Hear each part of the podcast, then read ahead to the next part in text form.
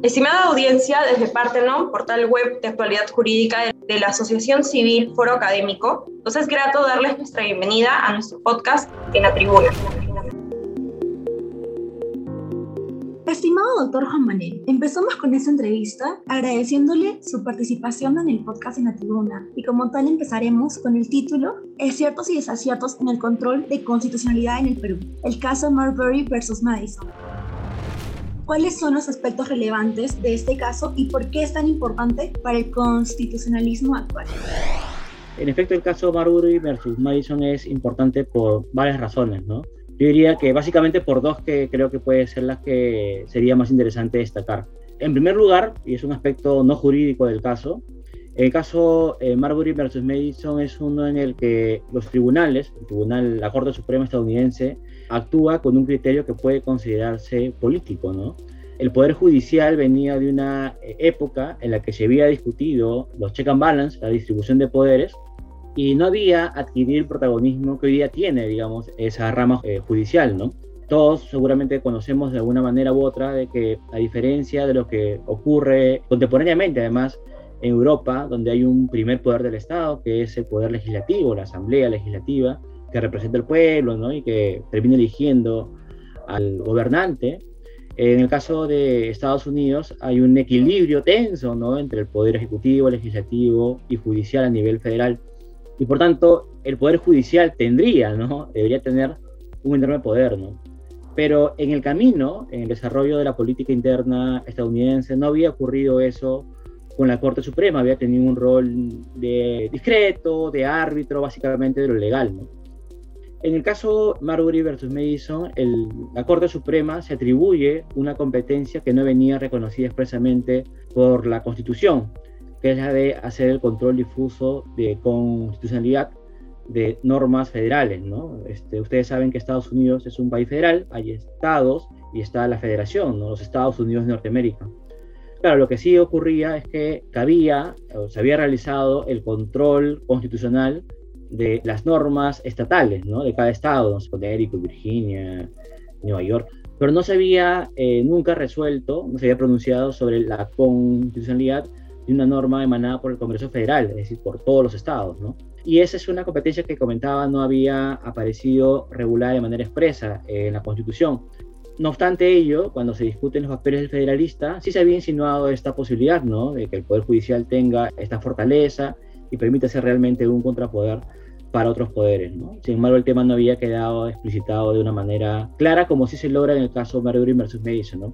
Y para que esto ocurra, detrás, digamos, de esta eh, afirmación importante, aparece un gran jurista como John Marshall, ¿no? que fue el Chief Justice, el presidente de la Corte Suprema, ¿no? es quien propone además es el ponente del caso Marbury versus Madison, y que lo hace además con un gran criterio, olfato, tacto sobre lo que se puede hacer. ¿Qué ocurría? De que en el caso concreto, como seguramente muchos recordarán, hay una decisión del presidente John Adams, que es el presidente anterior a Jefferson, que es el que ingresa después, donde suscribe el día último, los últimos días ya para hacer el cambio de la transición del mando, nombrando a varias autoridades. Y esto se perfeccionaba con una rúbrica del secretario de Estado y luego esto era enviado a través del correo, ¿no? En el caso de Marbury, él, en efecto, tenía el nombramiento del Ejecutivo ratificado por el Congreso con la firma del secretario, pero no llega a sus manos finalmente, ¿no? El correo, el sello, la firma, no eh, llegó a hacerse a tiempo y, por tanto, él y otros funcionarios en su similar situación habían tenido un nombramiento, un cierto avance en el perfeccionamiento de este nombramiento, pero no habían recibido finalmente la carta con todas las formalidades que se requerían, las últimas formalidades, ¿no? Pero eran esas formalidades que no eran constitutivas en ese contexto, entonces, él decide quejarse porque el siguiente gobierno ya no lo termina de nombrar, a pesar que él tenía una carta de nombramiento. Y decide ir a la Corte Suprema. En ese momento había la Judiciary Act, ¿no? Es como la ley orgánica del Poder Judicial, que establecía que en algunos casos en los que hay un conflicto entre el ciudadano y el gobierno, uno podía cuestionarlo directamente ante la Corte Suprema. Y decide, pues, litigar esto, ¿no? Claro, en ese caso complejo, es un caso complejo además porque John Marshall, que era decía presidente de la Corte Suprema, fue en su momento el secretario de Estado de Adams, es decir, el presidente que salió y quien firmó, debería haber firmado los nombramientos que se hicieron a última hora, ¿no? Y por tanto, había ya una situación tensa, ¿no? En la que el propio presidente del Poder Judicial encuentra judicializado un caso en el que él había intervenido, ¿no? Frente a ese asunto complejo, en el que por una parte, digamos, hay un asunto políticamente eh, relevante, en el que hay dos gobiernos, digamos, que compiten por el nombramiento de algunos cargos, y por otra parte, en el que hay una cuestión en la que podría hacerse, como explicaré en un momento más, el control de constitucionalidad, termina haciendo esta respuesta compleja, diríamos, pero también rica y que marca el futuro del constitucionalismo, ¿no? ¿Qué dice la sentencia del caso Mercury versus Madison? Dice que en efecto hay una cuestión importante vinculada con un contenido constitucional o con una orden que está relacionada a Marbury.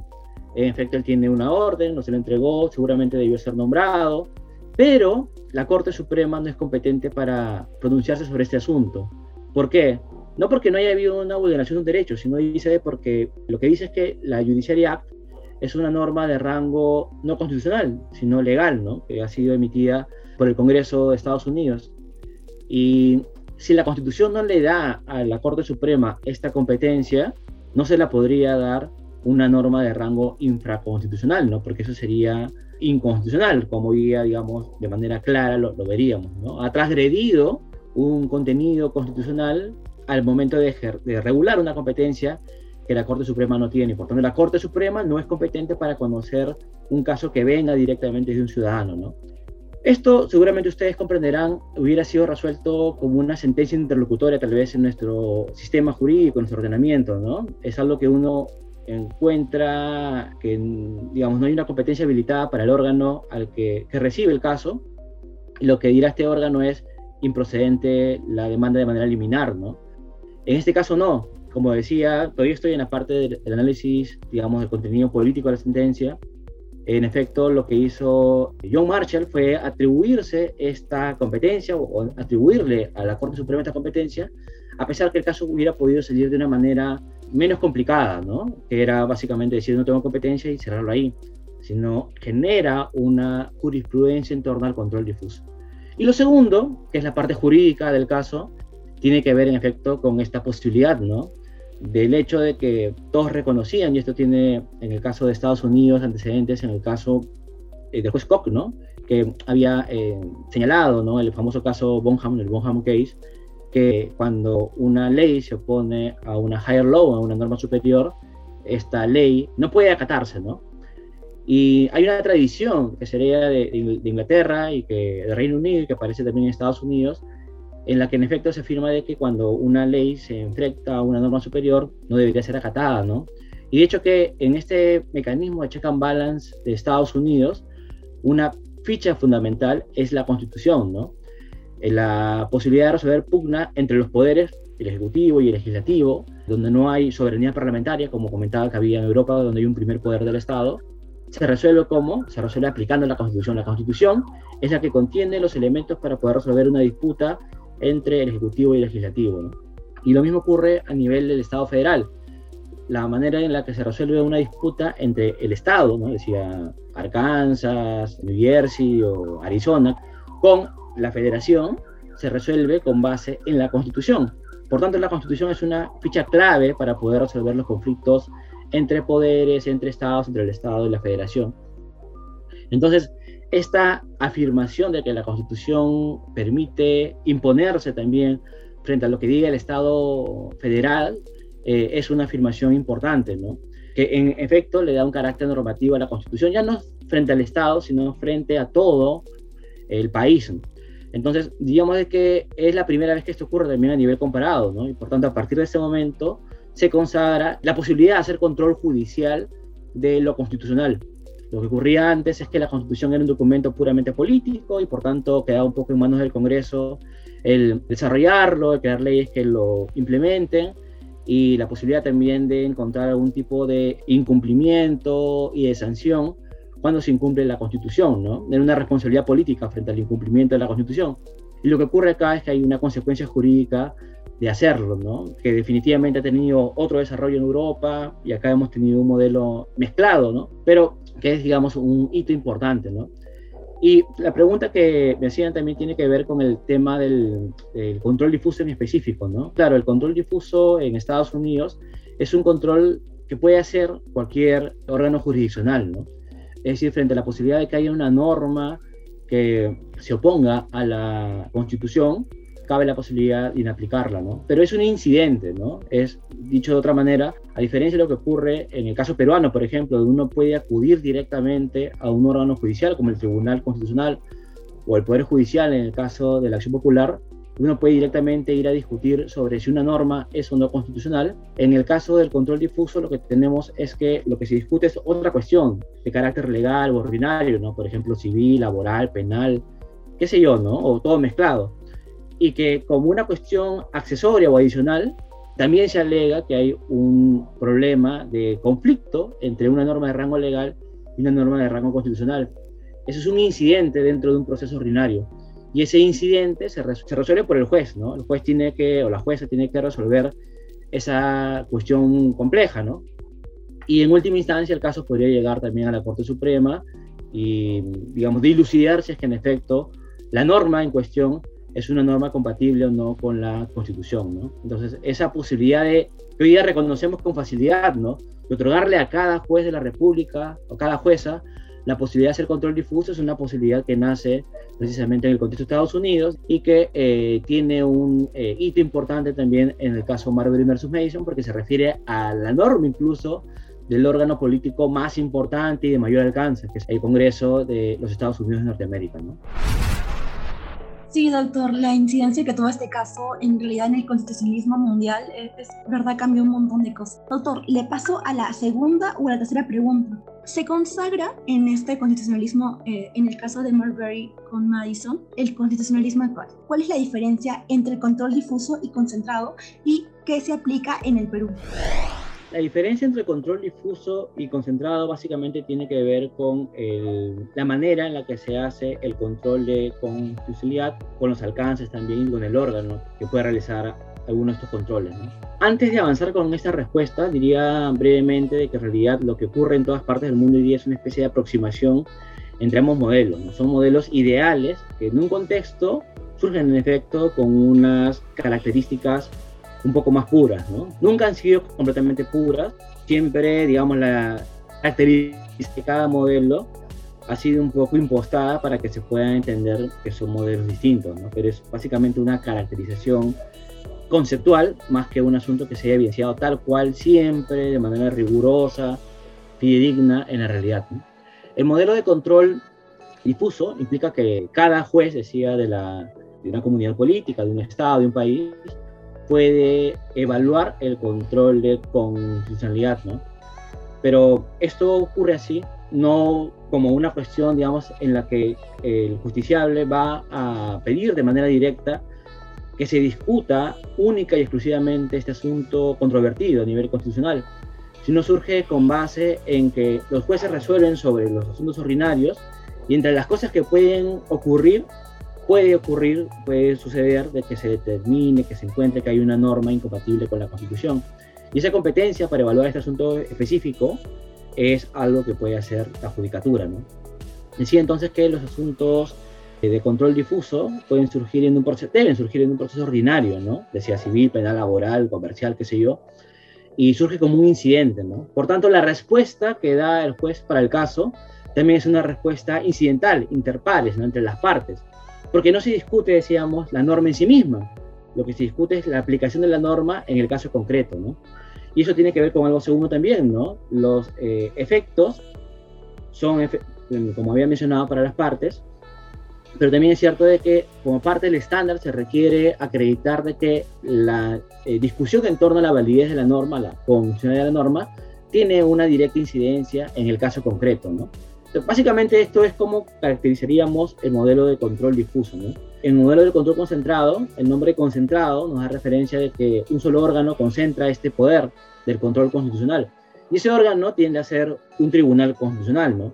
Puede ser también una sala del Poder Judicial, pero es un órgano especializado que ve básicamente los asuntos constitucionales, ¿no? Entonces este, es concentrado porque inicialmente llega a ese órgano.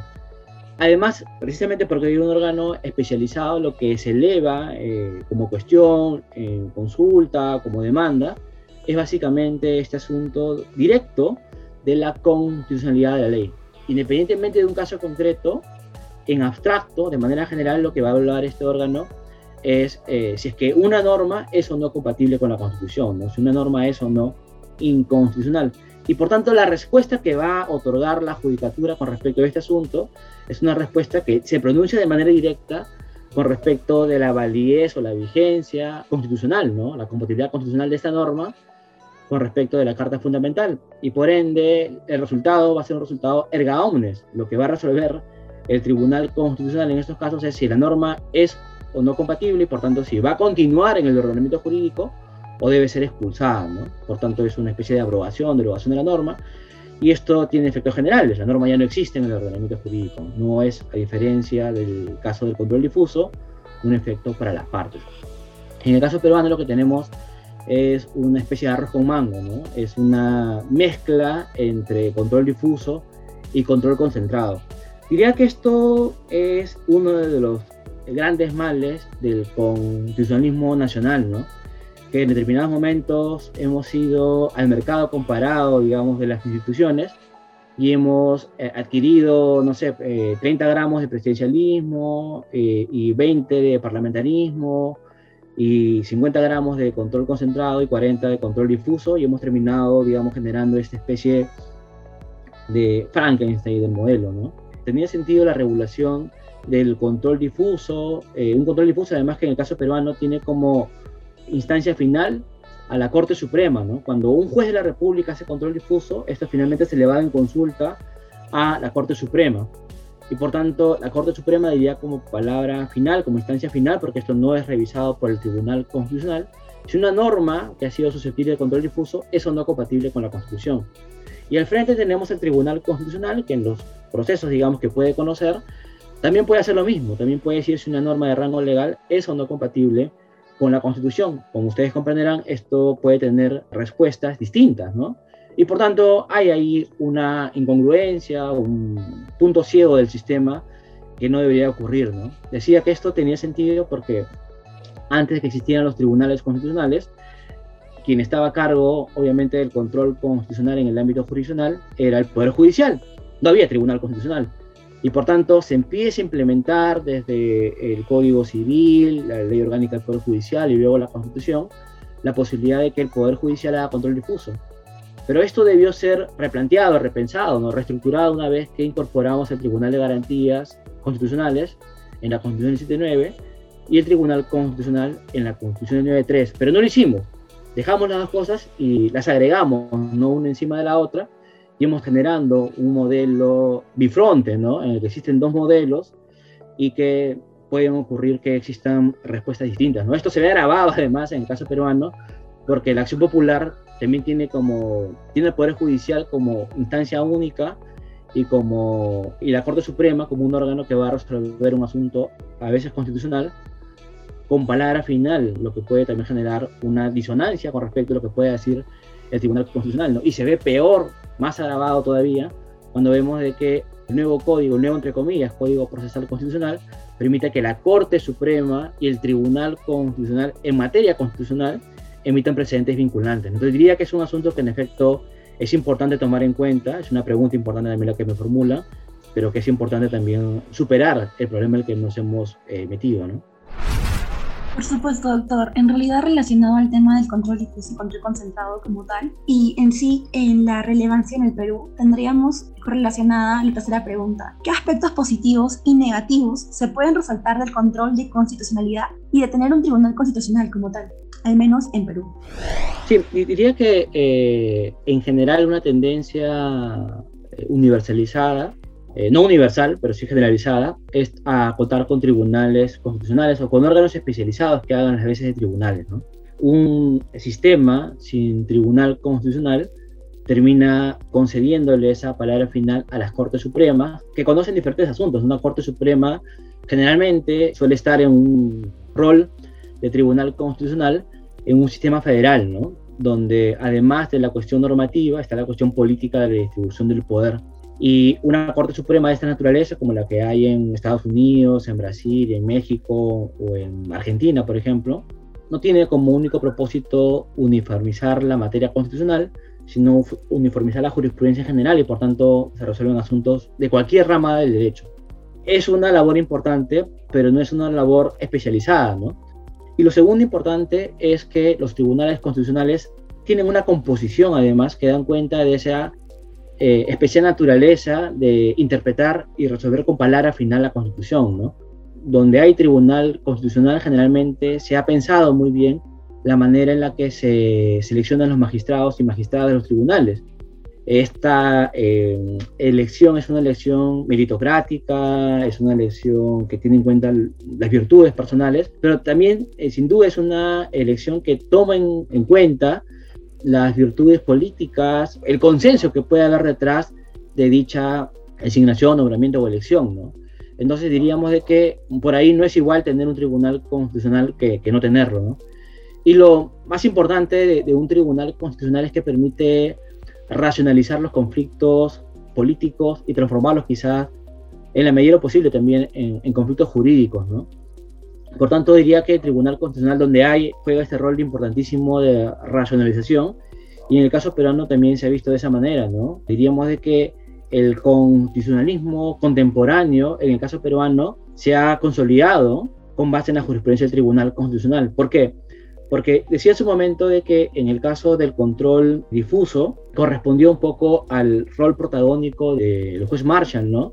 Para que en efecto la Constitución pueda adquirir este valor normativo. En el caso del control concentrado, esto ocurre porque hay un pacto político detrás que da cuenta ¿no? de que la Constitución debe tener un valor jurídico real y se crea un tribunal constitucional para que lo garantice. Pero si los tribunales claudican de esta actividad, de este eh, rol de hacer cumplir la Constitución frente a los poderes públicos, lo que va a ocurrir es que la Constitución va a seguir siendo un documento alegórico, simbólico, retórico, pero no jurídico. ¿no? Entonces, en todas partes del mundo, este rol que tuvo Marshall ha tenido que ser también asumido por alguien o por un colegiado, ¿no? Digamos, la literatura da cuenta de cómo, por ejemplo, en Alemania, o como en Italia, o como en Francia, o como en España, cuando han surgido tribunales o cortes constitucionales, ha tenido también la, la corte, el tribunal en los primeros momentos de su vida, que fortalecerse, consolidarse, legitimarse ante la opinión pública para poder ejercer este importante rol, ¿no? Y diríamos que en el caso peruano ha ocurrido ya mismo, ¿no? El Tribunal Constitucional, diríamos, más que el principio, en la época del magistrado Álvaro Orlandini hacia adelante, ha tenido una mirada que se ha basado en la afirmación de su legitimidad para poder transformar un poco lo que teníamos antes, ¿no? Y ha hecho a partir de jurisprudencia importante, jurisprudencia progresista, jurisprudencia tuitiva de derechos, jurisprudencia también que tiene un alcance político en sentido que explicaremos luego, ¿no? Ha hecho que eh, su jurisprudencia tenga valor y que la Constitución se pueda terminar imponiendo como una norma jurídica. Digamos, antes de que esto ocurra, el legislador un poco podía tratar de sacarle la vuelta a la Constitución, no aplicarla. Hay cláusulas dormidas, es decir, cláusulas que nunca son desarrolladas y tienen una fuerza jurídica vinculante. Y más bien a partir de este tipo de tribunal constitucional es que entendemos ya que vivimos en una cultura de derechos, que el poder no puede ser omnímodo, no puede actuar de manera arbitraria y que todos entendemos de que un asunto importante en materia de derechos fundamentales o un conflicto problemático a nivel de la política debería conducirse a ese tribunal para que le dé una salida pacificada a esa controversia política. ¿no? Doctor, en realidad es muy relevante para lo que sería la constitucionalidad actual, por el hecho mismo de que bajo ese caso se estableció de que las constituciones como tal, si es que una ley se ponía en la constitución, ya no era válida y es una cosa que en el constitucionalismo actual lo tenemos presente en muchísimos países, por no decir todos. Ahora vamos a pasar a la cuarta pregunta. Como tal, la politización de la justicia y del Tribunal Constitucional constituye un claro perjuicio para la democracia y la protección de los derechos humanos. Asimismo, en este sentido, ¿qué panorama tenemos en nuestro país en estos últimos años, teniendo en cuenta la pandemia y los cambios políticos recientes como tal? Y bien, yo diría eh, también para contextualizar la respuesta que en general diríamos que cuando hablamos de política podemos hablar de muchas cosas, ¿no? La politización puede tener una carga negativa, pero también puede ser algo natural, digamos, a un tribunal, como acabo de explicar hace un momento, ¿no? Creo que hay que distinguir tres planos de la política o de lo político, ¿no? Un plano de red pública, cuando pensamos en son politicón, por ejemplo, pensamos en algo que nos involucra a todos y a todas, ¿no? En ese sentido, obviamente, los tribunales siempre van a ser políticas, ¿no? Siempre van a estar politizados, siempre van a resolver cuestiones controvertidas, pero importantes para la comunidad, para la red pública, ¿no? La otra mirada sobre lo política tiene que ver las políticas públicas, ¿no? lo que le corresponde hacer a los gobiernos con base en su uh, rol de dirigir, de gobernar. ¿no? Y ahí en efecto pueden haber cuestiones que pueden ser o no controladas por los tribunales, ¿no? eso depende un poco también del contexto en el que nos encontremos. Y hay una tercera mirada que tiene que ver con la política partidaria, ¿no? Eh, con la política, digamos, más cortoplacista, más de digamos, de eh, luchas por el poder, ¿no? Y ahí el tribunal tiene poco que hacer, ¿no? Diríamos de que, a pesar de que tenga poco que hacer ahí, digamos, no es, no es su, su rol, no es donde debería anidarse, ¿no? También es cierto de que, y tiene que ver un poco con la pregunta que me formulan, puede ocurrir de que haya la idea de que los tribunales han tendido a hacer una política que no le corresponde hacer, que no está llamada a hacer, ¿no? Y diría de que eso es un efecto, es un problema, es un peligro, ¿no?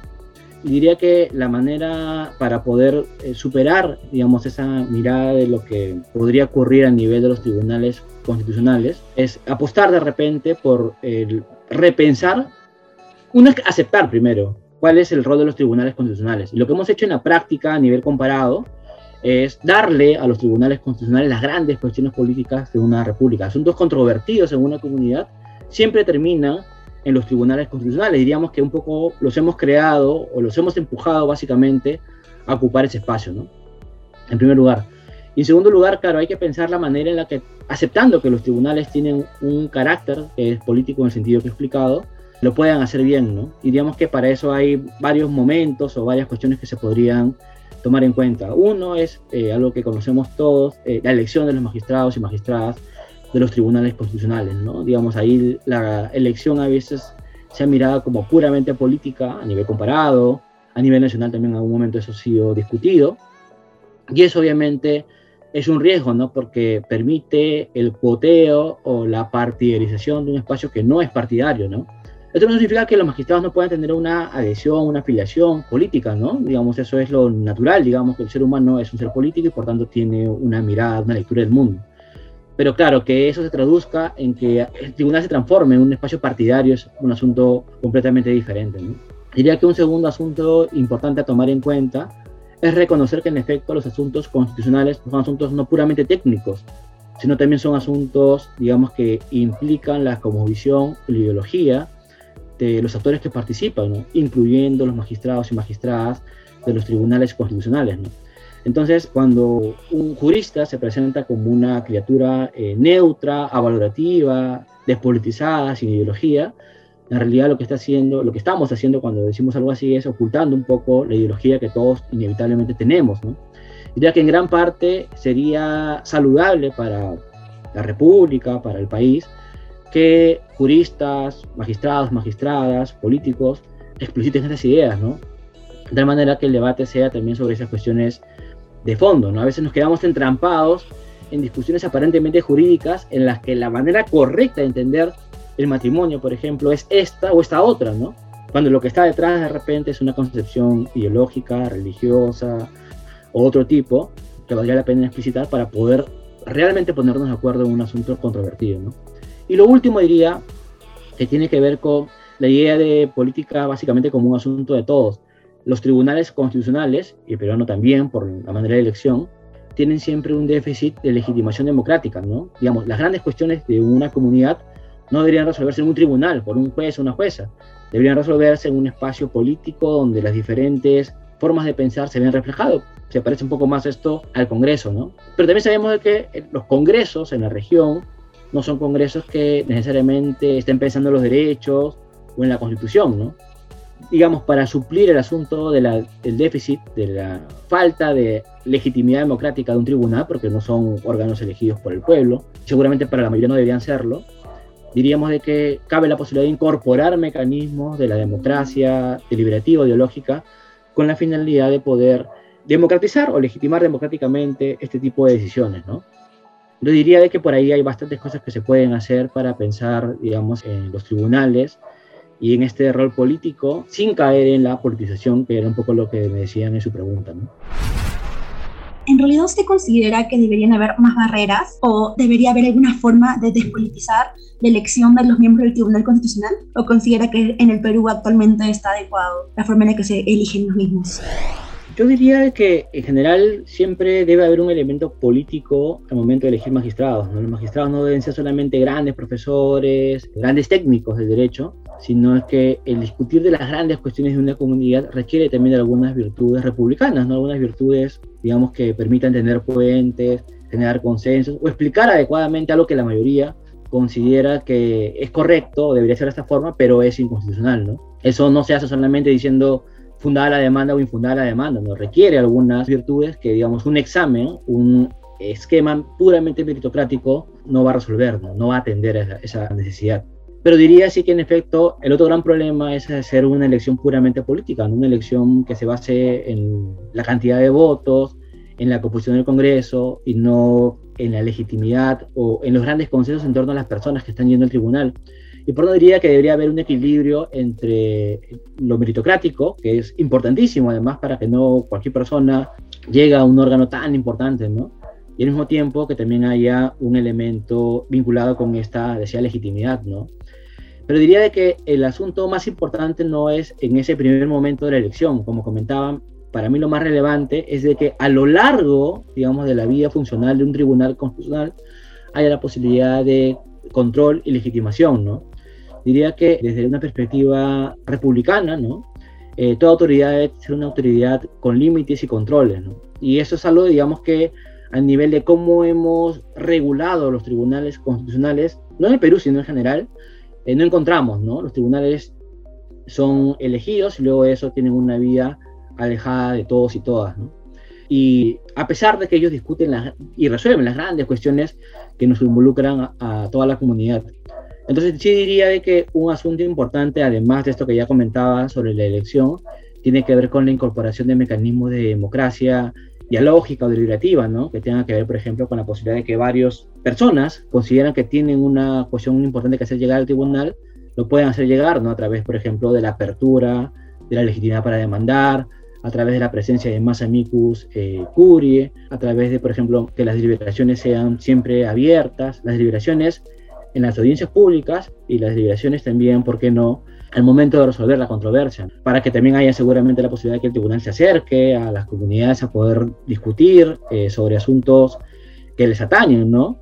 Por ejemplo, a través de la formación de mini públicos o foros, paneles especializados que puedan también dar razones que aporten al debate, y así por el estilo. Diríamos que en el ámbito contemporáneo y comparado existen varios elementos que permitirían darle al tribunal una legitimidad, digamos, de la que por cómo ha sido, por cómo lo hemos creado, ha carecido. ¿no? Por tanto, diría de que elección es un momento importante, pero creo de que desde una perspectiva eh, holística más completa deberíamos pensar en todo el proceso, ¿no? lo que es conformar una sentencia constitucional. ¿Tendrá algún ejemplo de algún país en particular que siga este punto medio que se busca en realidad? Contemporáneamente, básicamente en el sur global, en los países de América Latina de manera más específica, hay varios ejemplos en los que esto ocurre, ¿no? Aunque no todo junto, sino más bien de manera incidental. Por ejemplo, en el caso de México y de Brasil, las deliberaciones internas del colegiado son televisadas, ¿no? O sea, en el caso peruano, lo que podemos ver a través de los videos es básicamente la audiencia pública, digamos, la discusión entre los abogados y las preguntas de los tribunales. Pero cuando se reúnen para decidir, para tomar la decisión, en el caso peruano hubo un experimento, un ensayo, hubieron tres casos que se resolvieron de esa manera, pero en general no se hace, ¿no? Decía que en el caso de Brasil y en el caso de México, mm, las deliberaciones son públicas. Por ejemplo, también esta apertura hacia los amigos curie y hacia la deliberación en general, ¿no? La posibilidad de que sobre un asunto controvertido las personas que tengan algo que decir se aproximen y puedan hablar ha ocurrido y googlean y aparece de inmediato, ¿no? Es algo eh, bien interesante y hasta conmovedor, diría, ¿no? Ha ocurrido en Colombia, por ejemplo, para el caso de, recuerdo, de la adopción de parejas del mismo sexo. Ha ocurrido, por ejemplo, en Argentina, donde han habido deliberaciones enormes, me parece que fue para el aborto por tres causales Algo similar ocurrió en Chile, ¿no? Que también fueron intervenciones de varios días, escuchándose a muchas personas, a muchas voces distintas. Diría que esto también es un asunto importante, ¿no? Y obviamente para que no sea una mera pantomima, lo que el tribunal tendría que hacer una vez que escucha a tantas personas, tantos colectivos, tantas personas preocupadas por el asunto, es emitir una sentencia que dé respuesta sobre las cosas que se han ido diciendo, ¿no? Diría que el, caso de los amigos Curie es un caso que es muy conocido, también está en la Corte eh, Interamericana, ¿no? Y que en el Tribunal peruano también hemos tenido experiencias, ensayos interesantes que podrían apuntar hacia ello. Un ejemplo que no había colocado antes también tiene que ver con las sentencias dialógicas, ¿no? La posibilidad de que la última palabra, cuando se resuelva algo complejo, no la tenga el tribunal, sino que quepa la posibilidad de iniciar un diálogo sobre el tema, ¿no? Este asunto de las sentencias dialógicas es algo que se ha visto en Colombia, se ha visto en, Argentina y también algunas resoluciones peruanas. Yo diría un espacio prometedor, es un espacio atípico también y en, en construcción todavía, ¿no? Diría que hay mucho para hacer, pero que es una vía prometedora para legitimar las decisiones, eh, sobre todo en casos complejos, ¿no? no para cualquier caso, pero en casos complejos sí es importante que se pueda hacer. ¿no? Doctor, ¿nos podría comentar un poco más sobre las sentencias como tal de este tipo? Diría que hay dos tipos de sentencias, ¿no? Una en la que las partes involucradas son encargadas de ponerse de acuerdo, ¿no? Esto puede ser a veces un poco complicado porque puede terminar haciendo de que una parte poderosa con una sin poder se sienten en una mesa, ¿no? Por tanto, en esos casos los tribunales tienen un especial rol, ¿no? Esto ha pasado bastante, por ejemplo, en, en Colombia, ¿no? Y hay casos en los cuales a través de la sentencia o a través del seguimiento de la sentencia se inicia un círculo virtuoso en los que muchas voces participan para tomar una buena decisión, ¿no? es el famoso caso Riachuelo argentino, ¿no? Donde hay un río, como en el caso peruano del Rímac, ¿no? un río que pasa por la capital, contaminado, dice a la Corte Suprema Argentina que resuelve el conflicto. El problema de derechos que los pobladores, las personas, los vecinos que vivían alrededor estaban denunciando, ¿no? Y claro, la Corte tiene un asunto tremendo donde evidencia que en efecto hay un problema de derechos fundamentales, ambientales y salud, pero ¿qué respuesta puede dar no? si no tiene los insumos técnicos para poder resolver? Entonces llama a las universidades para que hagan peritajes, a los órganos locales y nacionales para encontrar un problema a esa cuestión controvertida. ¿no? Por tanto, como comprenderás, este, Alexandra, es importante que esas respuestas tan complejas no las dé un solo órgano. ¿no? Eso también ha pasado en Sudáfrica o en la India, por ejemplo, en la India sobre todo en algunos casos. En el caso peruano, por ejemplo, está el famoso caso Majesiguas, ¿no? que era un conflicto hídrico entre el Cusco y Arequipa por este reservorio, Majesiguas 2 en el proyecto. Y el tribunal dice, bueno, si yo le doy la razón, no lo dice, digamos, se entresaca la sentencia, ¿no? Si el tribunal le da la razón a Arequipa o a Cusco, de manera absoluta, se va a generar un conflicto social, ¿no? Un conflicto social que el tribunal debería evitar. ¿Qué es lo que termina el tribunal resolviendo? Dice, bueno, el gobierno regional de Cusco, el gobierno regional de Arequipa, la PCM, la Autoridad Nacional del Agua, deben sentarse en una mesa y ponerse de acuerdo y traerme acá una respuesta de consenso, ¿no? Y digamos, si tienen algún requerimiento técnico, pueden pedírselo a un órgano internacional independiente. Que pueda abordar la parte técnica, la parte eh, especializada, a efectos de facilitar la respuesta. Entonces uno pensaría que esto va a quedar en, va a quedar en saco roto, ¿no? Pero no, en efecto, se pusieron de acuerdo, elevaron una sentencia al tribunal para que le evalúe, el tribunal dijo que era correcto, que la sentencia había cumplido con los estándares que el tribunal había devuelto y por tanto la respuesta no vino en términos finales del tribunal, sino vino básicamente de la posibilidad de la eh, autocomposición del conflicto, ¿no? Les diría de nuevo de que hay ejemplos y es una manera eh, interesante de poder abordar algunos conflictos sobre todo, ¿no? No, no todos, obviamente, pero algunos, algunos sí, como en este caso, ¿no?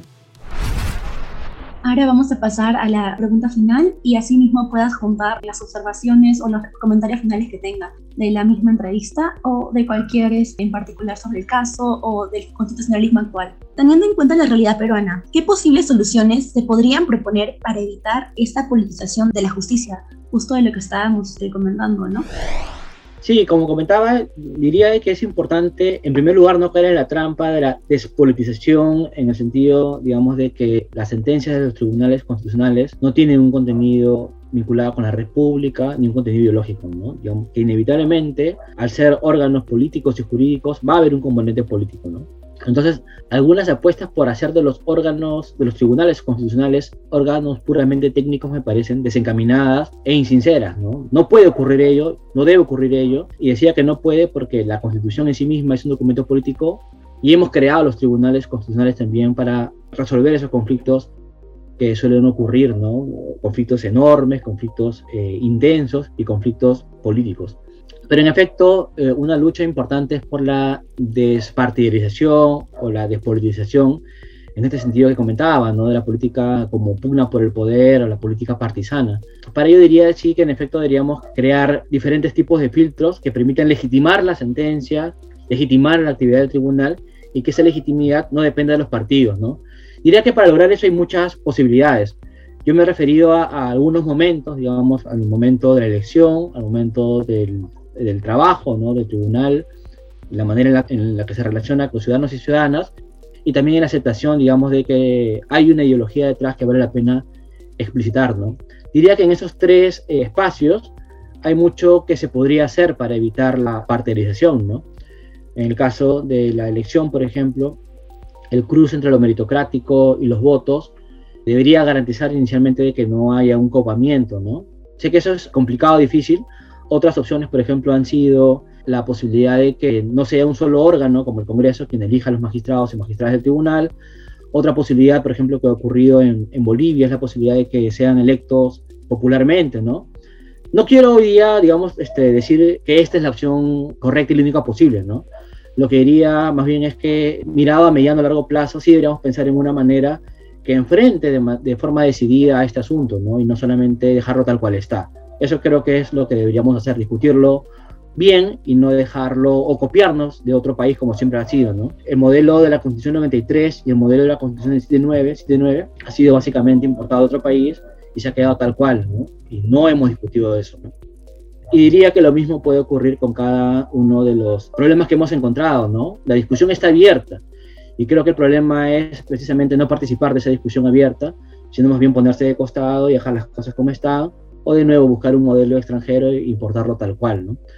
Diría de que, en efecto, si miramos hacia atrás nuestro constitucionalismo, nuestro gran problema ha sido de que nos hemos dedicado básicamente a importar modelos sin pensar en el contexto, ¿no? Tenemos un contexto de crispamiento político, de polarización, donde parece que no es tan fácil ponernos de acuerdo, ¿no? Y además de que en la bolsa de conflictos acumulados que tenemos por resolver, se vienen muchos conflictos importantes, ¿no? Si es eso verdad, y creo que es un diagnóstico que todos compartimos, necesitamos también pensar en un tribunal para esos tiempos, ¿no? Diría en un tribunal y también en una constitución. Seguramente en esto no vamos a estar de acuerdo con gran parte de personas, pero creo que es lo que viene, ¿no? Y por tanto, digamos, de manera objetiva, de manera desapasionada, pensando como estadistas, diríamos de lo que deberíamos hacernos cargo, ¿no? Y por tanto, no es un momento, digamos, como cualquier otro, sino es un momento en el que eh, implica seguramente repensar mover los lugares comunes de los que partimos, saber que lo que ha ocurrido en otras partes del mundo puede ser un insumo, pero no puede ser la respuesta para lo que tenemos como, como reto, ¿no? Y creo que es una eh, cuestión enorme de la que tenemos que hacernos cargo y como mencionaba de repente con los ejemplos, que no son tan comunes, no son tan conocidos, pero que eh, un poco nos mueve, de, digamos, de, de, la zona de confort en la que nos encontramos a veces en el constitucionalismo, ¿no? Te diría que eso es lo que toca, este, Alexandra, ¿no? Lo que toca en estos momentos es movernos de la zona de confort, repensar las bases que nos han enseñado en la universidad y mirar, digamos, sin prejuicio el mercado comparado para conocer y tratar de, sobre ese conocimiento, construir una respuesta, digamos, que no sea calco ni copia, ¿no? Sino que sea una respuesta que nos sirva, que nos sea útil, que nos sea funcional y que esté bien informada también. Claro, una respuesta del exterior, pero adaptada al Perú. ¿Usted considera, ya que actualmente está proponiendo el cambio de constitución, algún cambio específicamente relevante que sea, por no decirlo entre comillas, necesario para el Perú actualmente? Yo creo que el problema de fondo de la constitución es que han sido, ha sido siempre pensada y regulada por unos pocos, ¿no? Que la constitución, ninguna de ellas refleja realmente lo que es el país, lo que los ciudadanos y ciudadanas del Perú quieren o necesitan, ¿no? No hay tampoco detrás de las constituciones una verdadera mirada sobre hacia dónde queremos ir, ¿no? Como comentaba hace un momento, a nivel técnico, no político, sino a nivel técnico, en varios momentos es un arroz con mango, ¿no? No tenemos un Estado federal ni unitario, tenemos un Estado unitario y centralizado, creo que lo llamó el tribunal, ¿no? No tenemos un régimen presidencialista ni parlamentarista, tenemos lo que ya conocemos, no tenemos un modelo difuso, concentrado, tenemos una mezcla, ¿no? Así por el estilo, esto podemos verlo a lo largo de la Constitución. es porque no tenemos un norte, ¿no? Diría que es posible fijarnos un norte si lo conversamos y nos ponemos de acuerdo, ¿no? Eh, diría por lo mismo que la Constitución tiene muchos problemas que deberían ser superados en una eventual reforma constitucional. Por tanto, en mi caso yo no estoy de acuerdo en hablar de reformas puntuales. O sea, se puede hacer, ¿no? Técnicamente podría seguramente animarme a, ofrecer un modelo de gobierno, un modelo de Estado, un modelo económico y así por el estilo, ¿no? O sea, es algo que a los profesores nos, nos gusta mucho, ¿no? Pero diríamos que en mi caso no es algo que me parezca el problema de fondo. Diría que el problema de fondo es abrir las grandes discusiones a los asuntos que están pendientes y que eso seguramente nos llevaría a respuestas que los juristas, los profesores hoy día no encontramos, ¿no? Y eso solamente se puede hacer a través de una asamblea constituyente. Entonces, no es que la constitución me parezca pésima, que no se puede gobernar, que el tribunal no haga bien cuando la fortalece. Yo creo, vivimos en un estado constitucional entre que la constitución está vigente hay que defenderla, ¿no? Diría que en ese lado no hay vuelta que darlo. Pero sí diría que nos merecemos una mejor constitución, una constitución de verdad, una constitución que surja del pueblo, ¿no? Y esa es una cuestión pendiente, ¿no? Entonces diría, sí, hay muchos cambios que se pueden hacer, que se deben hacer, pero que cuando la discusión es puramente académica, no es una discusión que da una respuesta correcta, ¿no? Digamos, no vamos a sacar los ojos siempre entre los abogados constitucionalistas sobre cómo se podría hacer mejor, pero creo que esa discusión es más que técnica, ¿no? Y por tanto diría de que mi apuesta no es por la reforma de instituciones puntuales, ¿no? Sino es una reforma más, más de fondo. Diría que también la, una verdadera constitución, digamos, que surja del pueblo, no pasa por la apuesta, digamos, del partido de gobierno, ni por otras que se le parecen, ¿no? Porque es una apuesta que está vinculada con el sistema político actual y el sistema político es parte del problema, ¿no? Diría que si vamos a hacer una constitución para que cambio de unas manos a otras, que no sabemos si son mejores o peores, estamos en el mismo problema de siempre, ¿no? Una constitución hecha por un partido o inclinada hacia un partido no es una buena constitución tampoco, ¿no? Cuando yo digo una constitución que nos incluye a todos y a todas, hay una constitución que en efecto todas las fuerzas políticas, todas las miradas, digamos, con quienes no la compartimos inclusive, puedan también tener su parte en la constitución, ¿no? Es una constitución, de repente no es la constitución que nos gustaría a todos, porque finalmente tiene contenidos que nos parecen, pues, es, que no era lo que nosotros creíamos, ¿no? Pero es una constitución, no es una obra de, digamos, decía, de profesores, ni de un partido, ni de un espectro político. Es una obra conjunta, una obra colectiva, que va a dar un resultado que nos, va a ser un espejo de lo que somos, ¿no? Seguramente no nos va a gustar lo que vemos en el espejo, pero no es culpa del espejo, ¿no? Es culpa, digamos, de lo que somos como país. Y es, por tanto, un asunto, lo que somos como país, que debe tratarse por la política, no por la constitución, obviamente, la constitución tampoco va a resolver los problemas de corto plazo, que es un asunto que a veces desde la política se suele ofrecer, ¿no? Eh, hay inflación, nueva constitución. No hay vacunas, nueva constitución. eso está mal, ¿no? La constitución no está para eso. Por tanto diría que mi mirada sobre lo que debe ser una constitución tiene poco que ver en realidad con las propuestas que a nivel político se han realizado, digamos, en lo que escuchamos. ¿no? Doctor, muchísimas gracias. Eh, si tuviera alguna reflexión final, en realidad me parece que con lo último dicho, completamente cierto, no se resuelven los problemas de hoy a mañana, todo toma tiempo y es una cosa que tenemos que revisar a largo plazo, definitivamente. Sí, a ver, de repente me animaría a decirte que mi última respuesta, lo último que dije y lo anterior a ello, creo que da cuenta un poco de lo que quería dejar como mensaje, ¿no? Te, agradezco más bien Alexandra y también agradezco a Partenón por haberme invitado y diría que era básicamente lo que quería compartir con ustedes hoy día, ¿no? Doctor, muchísimas gracias. Realmente es una visión muy completa, muy descentralizada de, toda la perspectiva. Le agradecemos desde Partenon, desde Actualidad Jurídica, y esperamos contar con su participación en otra ocasión. Realmente es un ponente, es muy bueno y esperamos contar con su participación en otra ocasión. Muchísimas gracias por todo, doctor.